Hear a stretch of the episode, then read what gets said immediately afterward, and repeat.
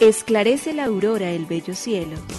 Otro día de vida que nos das, oh tierno Padre que en el cielo estás. A esta hora, unamos nuestros corazones en alabanza al Señor, Creador de todo cuanto existe. Compartamos el Evangelio. Reflexionemos en su palabra. Esto es, Esclarece la Aurora, con el Padre Antonio Ramírez. Bienvenidos.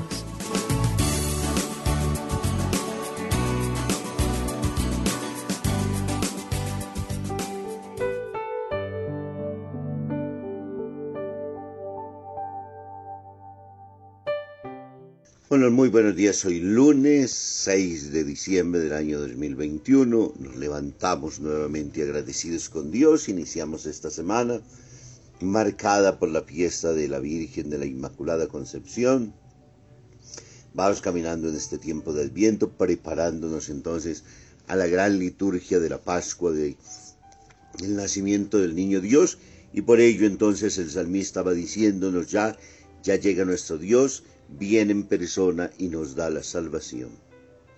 Y luego nos invita, voy a escuchar lo que dice el Señor. Dios anuncia la paz a su pueblo y a sus amigos. La salvación está cerca de sus fieles y la gloria habitará en nuestra tierra.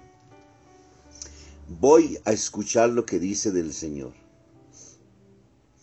Esa actitud orante necesaria en la vida de todo cristiano abierta siempre a la trascendencia y buscando ser capaz de responder a esa voz que nos habla constantemente, a esa que nos moviliza y nos llama que seamos testigos del bien, a esa que nos da luces y nos enseña a abrir nuestros oídos y nuestros ojos para que veamos, porque no es solamente el hecho de escuchar palabras, es ante todo que se anclen en el corazón y que se permanezcan en la retina.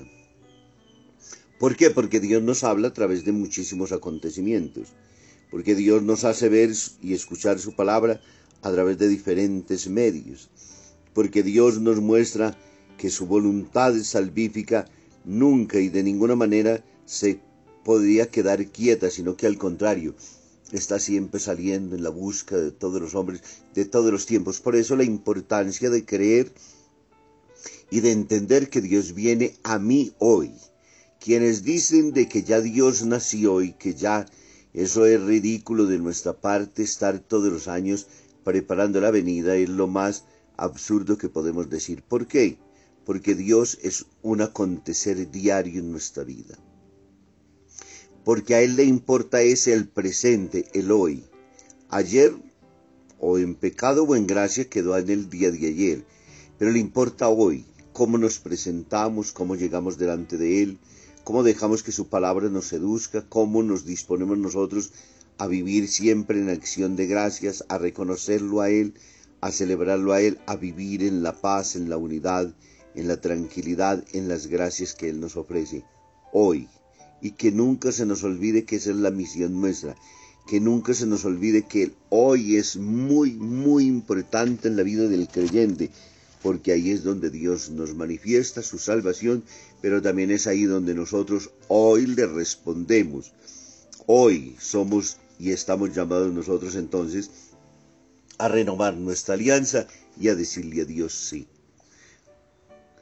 Pues le decimos gracias Señor Creador del universo. Nos unimos a la Iglesia Universal que ora. Esclarece la aurora el bello cielo otro día de vida que nos das. Gracias a Dios, Creador del universo, oh tierno Padre que en el cielo estás. Nuestras voces unimos al concierto que el universo eleva ya en tu honor. Desde la tierra al cielo más profundo, tierno Padre magnífico hacedor, conserva nuestras almas sin pecado, a nuestro cuerpo da fuerza y salud, y nuestra mente ilumina piadoso con un rayo benéfico de luz. Por nuestra amada patria suplicamos, por la iglesia elevamos oración, por nuestros amados padres y familia, siempre dichosos los hagas tú, Señor. En tu santo nombre, comenzamos este día de vida que nos das. Haz que lo acabemos santamente, oh Padre nuestro que en el cielo estás.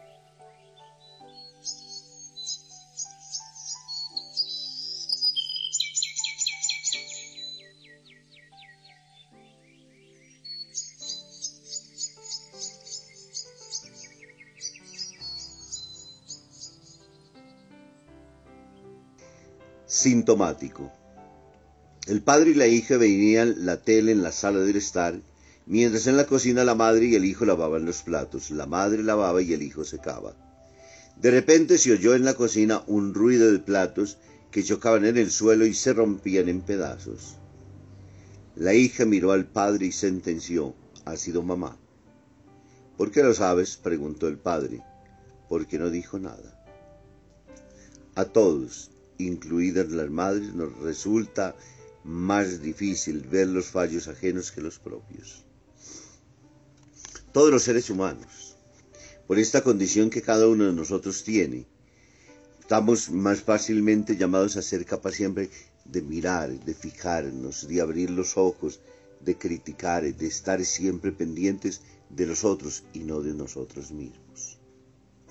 Siempre en la vida es más fácil estar atento a los otros, al cómo hacen, al cómo viven, al cómo piensan, al cómo actúan, y tener también unos ojos criticones, porque lo que hacemos es colocarnos nosotros sobre un pedestal, como si fuésemos superiores a los otros. No, al contrario, nuestra vida tiene que ser entendida de que somos unos seres muy limitados y que necesitamos constantemente siempre de la fuerza de Dios. ¿Para qué? Para encontrarnos con nuestros propios defectos, para trabajar en ellos para corregirlos justamente para poder colocarnos en plan entonces de conversión, como nos invita particularmente este tiempo. Y esa necesidad no la podemos eludir, esa responsabilidad ninguno de nosotros la puede clausurar. Debemos de estar siempre abiertos a las, al reconocer nuestras propias faltas, a reconocer nuestras equivocaciones, nuestros pecados, porque solo de esa gracia también nuestra conciencia podrá responderle a Dios. Lectura del Santo Evangelio según San Lucas, capítulo 5, versículo del 17 al 26. Sucedió que un día estaba Jesús enseñando y se encontraban presentes algunos fariseos y maestros de la ley que habían venido de las diversas poblaciones de Galilea, de Judea y de Jerusalén y el poder del Señor le movía a hacer curaciones. En eso llegaron unos hombres cargando una camilla a un paralítico. Trataron de introducirlo y colocarlo delante de Jesús, pero como no encontraron la manera de hacerlo a causa del gentío, subieron al techo y por entre las tejas lo bajaron, con camilla y todo, y lo colocaron en el centro delante de Jesús al, ver la fe que tenían, dijo, Hombre, tus pecados han sido perdonados. Los escribas y los fariseos comenzaron a pensar, ¿quién es este que dice blasfemias? ¿Qué puede perdonar los pecados fuera de Dios? Jesús comprendió lo que estaban pensando y les dijo, ¿por qué piensan así? ¿Qué es más fácil, decir tus pecados quedan perdonados o decir levántate y camina. Pues ahora verán cómo tiene el poder el Hijo del Hombre para perdonar pecados en la tierra. Y le dijo al paralítico, yo te ordeno, levántate, échate al hombro la camilla y vete a tu casa. Él se levantó enseguida a la vista de ellos y se echó al hombro la camilla y se fue a su casa alabando a Dios. Todos se quedaron pasmados y empezaron a alabar a Dios, y decían, llenos de temor, hoy hemos visto algo increíble. Palabra del Señor. Gloria a ti, Señor Jesús. El Evangelio de Lucas en el capítulo 5, versículos del 17 al 26. Un día Jesús está enseñando y se encontraban presentes fariseos y maestros de la ley, venidos de diferentes lugares de Galilea, de Judea, de Jerusalén y el poder del Señor lo mueve a curar a un enfermo. A este lo llevan cargado en una camilla y al ver que no hay posibilidad de entrarlo delante por la cantidad de gente, se suben al techo y lo descuelgan colocándolo delante de Jesús. Y Jesús entonces de inmediato dirige su palabra. Hombre, tus pecados están perdonados, quedan perdonados. Y claro, de inmediato entonces se sucede el revuelo. Jesús está blasfemando. ¿Quién puede perdonar pecados? Solo Dios, dirían entonces los escribas y los fariseos, que a la final son los maestros y los doctores de la ley. Y ellos, lo que no les cuadre finalmente, tienen toda la autoridad de desautorizarlo. Es lógico que al interno lo primero que nos sucede es que hay una negación total de que Jesús sea Dios. Y por eso el texto bíblico hoy nos enseña a Jesús que Él viene a liberarnos de todo aquello que nos paraliza. Y hay tiempos en que necesitamos ser ayudados para sanar y ayudar a sanar a otros. Y que la confesión es el lugar más valioso donde nuestra conciencia se pone a salvo con el Señor y es donde se escuchan también las palabras, hijos, tus pecados quedan perdonados. Hemos escuchado varias veces hermanos y hermanas nuestras que nos dicen confesarse delante de un hombre con por qué. Jesús les dio autoridad a sus discípulos de perdonar pecados y él fue el primero justamente en hacerlo. Este texto da la claridad suficiente que siendo Jesús hijo de Dios, tiene autoridad para poder entonces instituir, porque los sacramentos son institución divina. ¿Por parte de quién? De Jesús, el Salvador del mundo. Y Él celebró la Eucaristía, Él perdonó pecados, absolvió de los pecados y liberó. Muchas veces nosotros nos quedamos con Jesús, con un Jesús solamente que realiza milagros desde el punto de vista, podríamos decirlo, material. Concede salud, regala la lotería, se gana el baloto, la presidencia, el gobierno, el marido, todo lo que nos podemos invocar. Pero se nos olvida que la mayor obra que Dios realiza en la vida de todo ser humano es hacernos encontrar con nosotros mismos, entrar en nuestro interior que es donde residen los peores y los más duros conflictos internos que nosotros tenemos para que nuestra conciencia, para que nuestra vida esté siempre de acuerdo a la ley que Él naturalmente y luego por conocimiento tenemos para llegar hasta Él. Para ello nos regala a nosotros el sacramento de la confesión. Uno cuando se va a confesar lo primero que hace es un examen de conciencia detenido, largo, de todo aquello de lo cual nos sentimos acusados nosotros mismos, porque somos nosotros.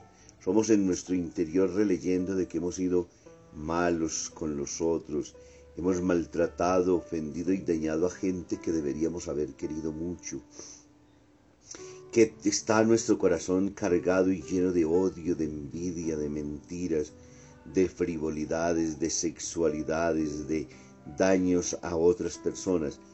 Y en la medida en que reconocemos esas faltas y le pedimos a Dios perdón y nos empeñamos entonces a tratar de, con la fuerza que nos viene de lo alto, a cambiar en nuestra vida, en esa misma medida obra la gracia de Dios en nosotros y nos hace tomar conciencia de lo más importante y valioso, que lo más grande que todo ser humano tiene es la sanación interior. Nos hemos encontrado con gente muchas veces llevada terriblemente de situaciones desde el punto de vista de la salud física, pero con un alma tranquila, serena, bondadosa, magnánima, extraordinariamente bella, que parece un ángel, o bien en la cama o en el trato con nosotros. Y nos hemos encontrado con gente que todo lo tiene, que no le falta absolutamente nada, dinero, bienestar, salud, con un corazón envenenado, deseando querer acabar con todo lo que se encuentre, pues esa es la salud del cuerpo y esa es la salud del alma. Y como Jesús sabe bien que la preocupación suya es el alma nuestra, por eso nos regala este sacramento, para que nos reconciliemos con Dios, para que nos demos cuenta que el mal nos destruye a nosotros mismos y destruye a todos los que están a nuestro lado. Acercarnos al sacramento de la confesión es sentir esas mismas palabras, Hijo, tus pecados quedan perdonados. Y la bendición de Dios Todopoderoso, Padre, Hijo, Espíritu Santo, descienda sobre ustedes y les acompañe siempre. Muy feliz día.